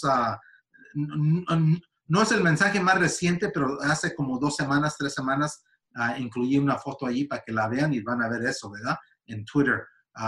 pero pero yo no vi nada, pero yo, yo tenía la cámara, el video y todo listo para tomar foto porque dije, me voy a hacer famoso si encuentro. Te lo vendo al, al, a la revista Alarma de México y me hago rico, pero no pasó nada de eso. Y, pero al pensarlo, uh, yo digo que filosóficamente, como, como científico, yo creo en pruebas. Yo, yo, quiero ver las pruebas para poder decir, no, sí. Uh, y yo no he visto nada que me diga, o sea, pues uh, pueden, los que son fans de, de, Jaime Maussan u otras personas que, que hacen la vida en, en, crear esa duda, pues qué bien me da, sí, pero yo no he visto pruebas concretas. Hasta que no me presenten el marcianito o la nave espacial que llegó de otro mundo, yo no lo voy a creer. Pero ahora, ¿es posible? Claro que es posible, porque si ves el cielo hoy en la noche vas a ver muchas estrellas, miles de millones de estrellas. Y cada esa estrella es igual a nuestro Sol. Y muchas de ellas tienen planetas. Y muchas de ellas tienen planetas en la zona habitable que, es favorable para humanos como nosotros. Entonces, yo lo que digo es, es que qué egoístas a pensar que somos los únicos. Yo digo que sí existe vida, pero que aún no hemos hecho contacto formal. Buen punto, buen punto. Gracias, José. Bueno, ahora sí vamos a, ir con Wendy. Wendy, adelante. Me imagino que tienes eh, por ahí muchas preguntas acerca eh, pues, de la historia de José. Eh, gente que quiere preguntarle algo. Tengo muchas preguntas, muchos mensajes bellísimos, José. Te los, muchos de ellos te los voy a hacer llegar luego. Tenemos gente que nos está escribiendo y nos está viendo desde Guatemala, Panamá, Colombia, Nicaragua, Perú, de acá de Florida, de Chile, de México. Mil gracias a todos. Em, José, pues nos has llenado de mensajes de esperanza, de inspiración, de fe, de bondad, de sencillez. Em, yo lo que hice fue que como que agrupé por, por temas de tiempo también, pues agrupé más o menos las preguntas, ¿no? Comenzamos, digamos, con las más científicas. De hecho, Horacio, me acabas de responder la que más nos habían hecho llegar. ¿Qué opinaba José de estos avistamientos que ahora son oficiales, ¿no? Por el, por el gobierno de los Estados Unidos. Em, la otra, la otra pregunta muy científica nos dicen, José, ¿se siente algún cambio en la fisiología o en la salud una vez que estás al espacio y, vuelves? ¿Ese cambio atmosférico lo sentiste en tu cuerpo? Sí, sí, sí se siente un poco, Wendy, el cambio. En primer, en primer lugar, cuando estás en cero gravedad, pues ya no estás caminando, ya tus pies, tus piernas no están sosteniendo tu cuerpo. Entonces, ah, si no haces ejercicio, sufres uh, lo que le dicen distrofía ah, muscular, donde se debilitan los músculos de los pies. Entonces, nosotros tenemos un protocolo de hacer ejercicio 40 minutos cada día y aún así regresa uno un poco débil de las piernas. y luego la segunda parte es el sistema de balance vestibular. El balance del cuerpo del humano eh, está dentro de los oídos. Y entonces ahí hay un fluido que cuando estás en cero gravedad está flotando en la cavidad que existe. Entonces, cuando regresas a la Tierra, se tiene que recalibrar y dura como unos dos o tres días en recalibrar entonces, durante esos dos o tres días, ah, si cuentas que tus músculos están un poco más débiles, no tienes buen balance, pues te sientes como que acabas de bajar de un barco que has estado por muchos días donde hay muchas olas y bajas a tierra firme y como que todavía sientes las olas. Así es como se siente uno. Pero se, pero se, ah, se, se compone en unos dos o tres días. Los compañeros que duran meses en el espacio, yo nomás duré dos semanas, ellos sí sufren más ah, ah, eh, la atrofia muscular porque, porque están más tiempo allá arriba. A veces ni pueden caminar. Entonces tienen que tener varias semanas de, de, terapia física para llegar al punto donde ya pueden caminar y tener sus actividades normales. Entonces sí, sí, sí, sí se, toma tiempo en, en, ah, en, en, imponerse una vez otra vez a la gravedad. A la gravedad. Muy bien. Em, José, desde España nos pide Salvador una explicación sobre los hoyos negros. ¿Qué piensas tú? ¿Cuál es tu percepción y cuál es el concepto de los hoyos negros? Los hoyos negros existen, ¿eh? eso es, ah, científicamente existen. Es más, eh, acaban de descubrir uno, el más cerca de nuestro planeta, que todavía es más de mil años de luz de lejos. ¿Qué es un año de luz? Un año de luz, imagínate, es lo que puede viajar la luz en un año, que es una velocidad extremadamente rápida. Imagínate el sol, la luz del sol para llegar a nuestro planeta es, llega en ocho minutos y medio. Oda magnifica esa distancia por un año. Oh, y luego multiplicado por mil. Entonces esa es la distancia del hoyo negro más cerca que tenemos. Ah, y sí existen, porque son tan densos que hasta ni la luz se escapa, la luz atrae a la luz y, se la come en el hoyo negro. Entonces sí existen, es un fenómeno que existe, y que hay muchos por todo el universo, pero el más cerca lo acaban de encontrar que está a mil años de luz de lejos, que todavía está muy lejos, que no hay nada de peligro. Exacto, exacto, eso es lo más importante. no hay nada de peligro. Em, José dice, eh, esta pregunta me gustó muchísimo. Dice, ¿te cambió la percepción del ser humano después de estar en el espacio y verlo desde tan lejos? Pues yo creo que, que sí me cambió la, la percepción, más bien me cambió la percepción del mundo, de que tenemos algo tan bello en nuestro mundo, ah, algo tan frágil, algo tan frágil porque también, también podemos... Les, dije que le damos vuelta al mundo una vez cada 90 minutos. Eso significa que cada 45 minutos veo, un anochecer o un amanecer. Cuando estaba viendo yo un amanecer, si te quedas viendo cuando va naciendo el sol del otro lado del planeta, puedes ver la capa de nuestra atmósfera. Y, y, está tan delgada que hasta me asustó, me, convertí en un medioambientista en forma inmediata, porque se ve tan frágil que yo creo que los medioambientistas tienen razón en que debemos de cuidar nuestro mundo si queremos dejarlo en la condición que lo encontramos o en mejor condiciones para nuestros hijos y nietos. Entonces, esa fue la perspectiva que me cambió más que nada, es que nuestro mundo es, es un lugar muy frágil que tenemos que ponerle cuidado, atención y no dejar que se contamine tanto. Exactamente. José, ¿has apoyado a tus hijos tanto como te apoyó tu padre? Los he apoyado hasta más. Ah, ¡Qué bello! Bueno, yo digo, yo digo porque, porque, porque miren, a mis papás nos apoyaron en toda forma que podían, ¿verdad? Ah, desgraciadamente, la única forma que no podían apoyarnos era la forma económica.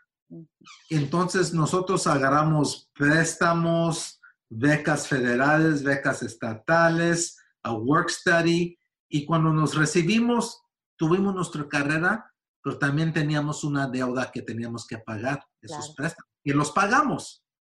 Y, ah, pero viéndolo bien, eso como que te retrasa cinco años en la vida porque te estás dedicando a pagar todo eso antes de empezar tu vida, de comprar la casa, de comprar un carro nuevo, todo eso. Y entonces yo la promesa que me hice yo mismo es de que yo voy a tratar de brindarles la misma oportunidad de, de estudiar a mis hijos, pero también voy a tratar a que cuando se reciban, que tengan cero deuda. Para que puedan empezar la vida bien. Porque el regalo más bonito que podemos darle a nuestros hijos es el estudio. Y entonces, gracias a Dios, hasta la fecha hemos podido hacer eso y me falta uno que entre a la universidad y espero poder cumplir con él también. Qué bello, qué bello. ¿Te vio papá de astronauta? ¿Qué te dijo? Claro que, ¿Qué? claro que sí, no, pues él, él contento, contento, súper contento, mi papá, mi mamá, aún los tengo aquí en vida, Gracias. bien sanitos, a mi papá 83 años, mi mamá 78, y, pero bien sanitos y aquí nosotros disfrutándolos. Qué belleza. Eh, varias personas, José, me, por, en, en diferentes momentos nos iban preguntando, Sí. Eh, sobre todo Camila, me impresionó. Camila, Camila tiene 18 años, estudia mantenimiento aeronáutico y quiere ser astronauta. Otras personas también nos escribieron que tenían hijos eh, Ah. que quieren ser astronautas. ¿Qué pueden hacer? ¿Cómo pueden hacer? Pues yo creo que deben de alimentar ese sueño. Yo creo que hay muchos países que a pesar de que no tienen naves espaciales para poder ir al espacio, pueden ser parte de la comunidad espacial. Hay países, por ejemplo, como Canadá, ah, Inglaterra, Alemania, que no tienen método de ir al espacio, sin embargo, ellos le invierten a ese tema, escogen sus astronautas y entrenan bajo convenio con Estados Unidos o con Rusia. Entonces muchos países, incluyendo México, que yo he, yo he sido proponente de esto ah, desde que se creó la Agencia Espacial Mexicana que yo ayudé a crear, ah, les he dicho que para que realmente tenga éxito la agencia, pues México necesita que seleccionar unos dos astronautas, un hombre y una mujer, y entrar ah, bien, bien a la comunidad aeroespacial con convenio, sea con Rusia o con Estados Unidos, para tener dos astronautas de México. Ah, obviamente eso significa una inversión significativa para el país y, siempre y cuando estén dispuestos a hacer eso, se puede hacer, pero si el gobierno no quiere, es casi imposible.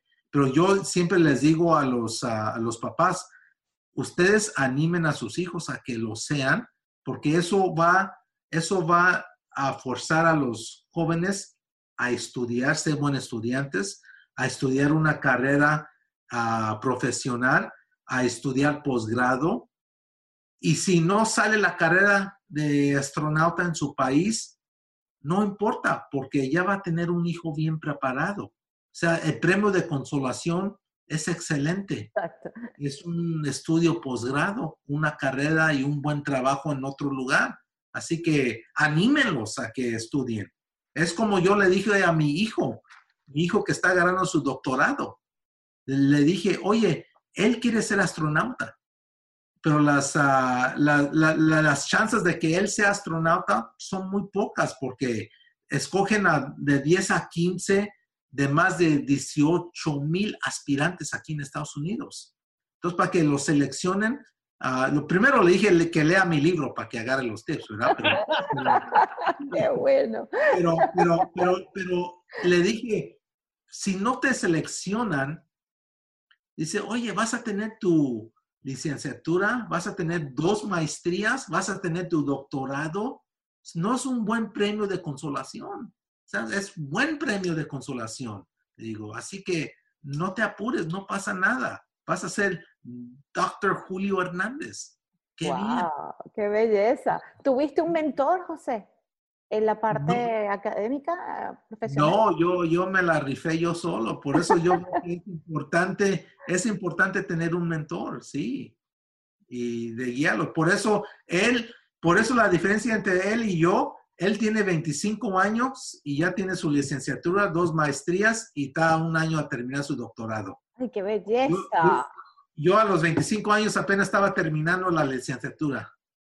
Entonces, es la diferencia de tener un mentor.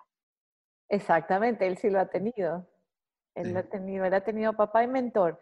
Em, José, tenemos un mensaje aquí muy hermoso que viene de tu México, por eso te lo quiero leer. Dice que qué maravilla escuchar un científico tan sencillo, tan generoso y tan auténtico. Eh, dice que llenas de orgullo e inspiración a todo México y sobre todo por nunca olvidar tu origen y, y, nos hace recobrar la fe en que se vale soñar en grande. Yo ese mensaje, Carmen, te lo agradezco muchísimo. Muchas gracias, Eh, Carmen. Eh, ah, Te agradezco muchísimo, Carmen, que lo hayas traído, que se lo hayamos podido decir a José. Y José, yo te lo quiero replicar en nombre de todos los latinos, de todos los hispanos, que como, deci- como dice mi, tu, tu paisano Horacio, se me pone la piel chinita eh, de, de ver tus logros y, y de ver todo, todo este mensaje eh, eh, de inspiración, que no lo dices con palabras, como lo dicen muchos motivadores, lo haces con hechos, con vida, con resultados, ¿no? Y que más que ir del campo a las estrellas. De verdad, es un placer para nosotros tenerte eh, con nosotros. Muchas Em, gracias, Wendy. tenemos, tenemos un, quisimos, te- quisimos preparar un- una sorpresa. Eh, este tema de la pandemia pues hizo que la logística te lo, te lo vamos a hacer llegar luego, pero un artista, eh, él es de origen venezolano, es mi paisano, vive en Ujú. Colombia, hizo una obra para ti y nosotros Ah. queremos enviártela de regalo. Te la voy a hacer, te la vamos a hacer llegar eh, Qué físicamente, pero quería mostrártela. Él está presente, se llama Robert Gedler. Y ¿Cómo se llama él? Robert, Robert Gedler. Esta es la Robert. obra. Él, Ay, es, mira que él es un diseñador, eh, él hace puro diseño artístico y, y preparó esto para qué acá. bonita, qué bonita, ¿eh?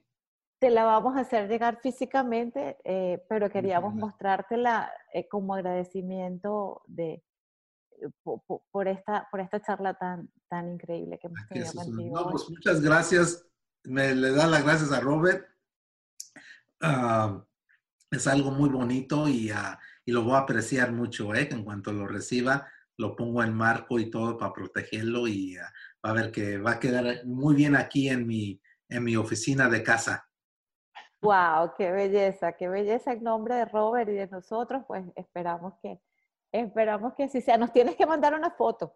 Claro que sí, claro que sí. Una foto ya lo tenga aquí, aquí montado, ¿eh? Perfecto, perfecto. Mil gracias, José. Horacio, yo creo que le hemos quitado a, a- a José. Yo me puedo, como, o sea, siempre lo digo, me puedo quedar aquí horas escuchando. No, yo me puedo quedar aquí horas Tú estabas escuchando. bromeando cuando dijiste, oye, podría ser más de 40 minutos, 45 minutos. José, lo que pasa es que tenemos tanto que conversar contigo que podríamos tenerte aquí Sí. toda pues, la ah, noche. Ay, después al rato hacemos otra, Horacio. Eso, eso, Ok. eso. Dale, dale, pues, Horacio. esta noche bohemia, José. Yo sé que a ti te gusta la música, hay que sacar guitarra, cantamos. Tú Exacto. desde allá con un tequila.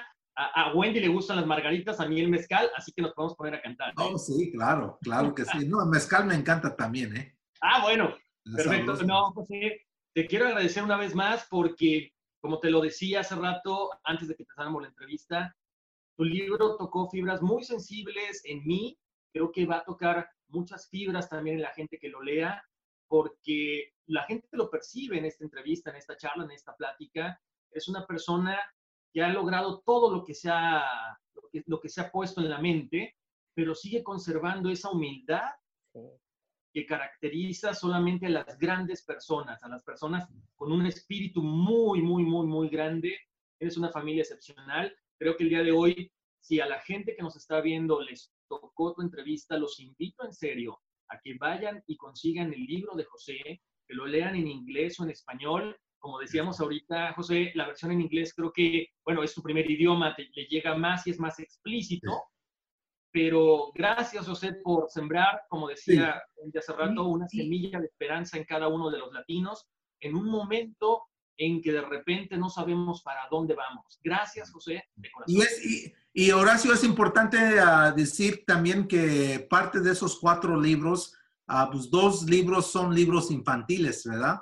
Uno, es bilingüe, que es en inglés y español, otro es en puro español, que es para niños de 3 años a 8 años. Es ilustrado, tipo caricatura, pero un mensaje muy bonito también. Y luego hay un libro para un adolescente que, que se llama de, de campesino astronauta, uh, From Farm Worker to Astronaut. Es el mismo libro, es en inglés y en español. Lo lees a la mitad y luego lo volteas y lo lees en la otra idioma. Entonces es el mismo libro y ese libro es para adolescente porque en ese empieza la historia cuando ya estoy en la nave a punto de despegar y hago la simple pregunta, ¿cómo llegué aquí? Y entonces los llevo en una, les llevo en una, en dos historias paralelas que les estoy escribiendo lo que estamos haciendo durante la misión de 14 días y al mismo tiempo les estoy escribiendo es cómo llegué a ese punto. Y luego ya las historias se juntan ya cuando, cuando uno aterriza se junta ya todo y muy bonito. Para, ese es para el adolescente que quieren la mente, quieren saber cómo es una misión espacial, la parte más técnica, cosas así, ah, que es muy distinto al, al, Reaching for the Stars, el cosechador, que cuenta desde, mi, desde que yo estoy niño a ser seleccionado. Así que, que, que todos son libros muy bonitos escritos con diferentes perspectivas, pero mensajes muy bonitos. Muy bien, bueno, pues vamos a poner ahí en la entrevista donde pueden comprarlo. José, muchísimas gracias, te mandamos un abrazo, que sigas eh, tocando tantas fibras, que sigas tocando tantos corazones, eh, no solamente de los niños, sino también de los papás, porque los papás también apoyan y tienen que, bueno, soportar o darle esa, esa parte importante de respaldo a esos niños que algún día tienen un sueño y se lo comparten. Nunca reírnos, al contrario. Siempre pensar. Y no, nomás a, y no nomás a ellos, también en forma corporativa podemos motivar a, a gente de, o sea, pues en, en volumen, ¿no? Claro. De, mucho. Hemos, hemos dado conferencias que hemos tenido de 10 personas a 18 mil personas. Así que, que, que uh, sea pues el tamaño no importa, yo los voy a hacer reír, los voy a hacer llorar, van a salir inspirados. En es algo, algo bonito, es un show muy bonito que damos nosotros que incluye videos de la misión espacial. Entonces ya se dan una buena idea de cómo es una misión espacial cuando ya vean mis conferencias. Y hablo de los seis puntos de ingredientes en fin, es todo muy bonito para, para una, empresa que está buscando a motivar a su gente, especialmente en, en, estos tiempos de que si vamos saliendo de la pandemia necesitan que un jump start, pues allí estamos para ayudarles en hacer eso. Pues Horacio, ojalá y como se vale soñar, esa conferencia sea parte de All for Efectivamente, José, lo habíamos pensado, te cuento que eh, Wendy y yo habíamos eh, pensado mucho, trabajado mucho la parte de estas conferencias. Queríamos arrancar este septiembre. Simple y sencillamente no, no se cancela, simplemente se pospone, pero nos va a dar mucho gusto que más adelante pues, nos acompañes en estas, en estas ponencias de All for Nest, donde queremos brindarle a la gente estos pilares para que alcancen sus metas, para que sean felices a futuro. Ok, perfecto, así lo haremos, ¿eh? Amén, amén, amén. José, un abrazo muy grande, cuídate mucho y estamos en contacto. Abrazos, ¿eh? A todos. Un abrazo, un abrazo grande, un abrazo muy grande. Gracias, ¿eh? Adiós todos. Bye. Gracias a todos los que nos acompañaron esta noche. Eh, cualquier pregunta adicional me la pueden hacer llegar al email y, y nosotros la podemos hacer llegar a, a José. Un abrazo grande a todos. Bye, bye, gracias. Buenas noches. Want the same expert advice you get from the pros in the store while shopping online at discounttire.com? Meet Treadwell, your personal online tire guide that matches you with the perfect tire for your vehicle. Get your best match in one minute or less with Treadwell by Discount Tire. Meet Stacy. Stacy's on the hunt for a new pair of trendy glasses. Call me picky, but I just can't find the one. Luckily for Stacy, Walmart Vision has virtual try on. Now she can try on hundreds of frames virtually, then upload her prescription and get new glasses delivered right to her door. Really? yeah, really. Well, the hunt just took a turn for the better. Buy your next pair of glasses with virtual try on from Walmart. Welcome to Easy Eye Care. Welcome to your Walmart. Restrictions apply. See walmart.com for details.